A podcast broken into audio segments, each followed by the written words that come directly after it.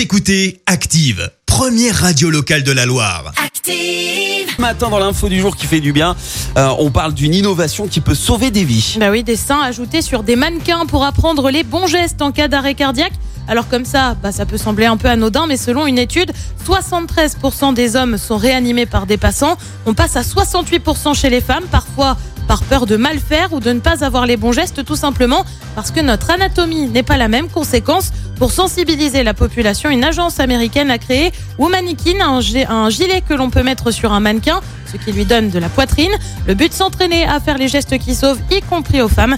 Chaque année, 200 femmes meurent d'un arrêt cardiaque en France. Ils sont forts ces Américains. C'est bien pensé parce que c'est ouais. vrai que quand on fait nos, nos cours de, de réanimation, euh, Eh ben, on réfléchit pas à ça. eh, je me suis jamais posé cette question d'ailleurs. mannequin, Ouais, oui. C'est vrai. Merci, vous avez écouté Active Radio, la première radio locale de la Loire. Active.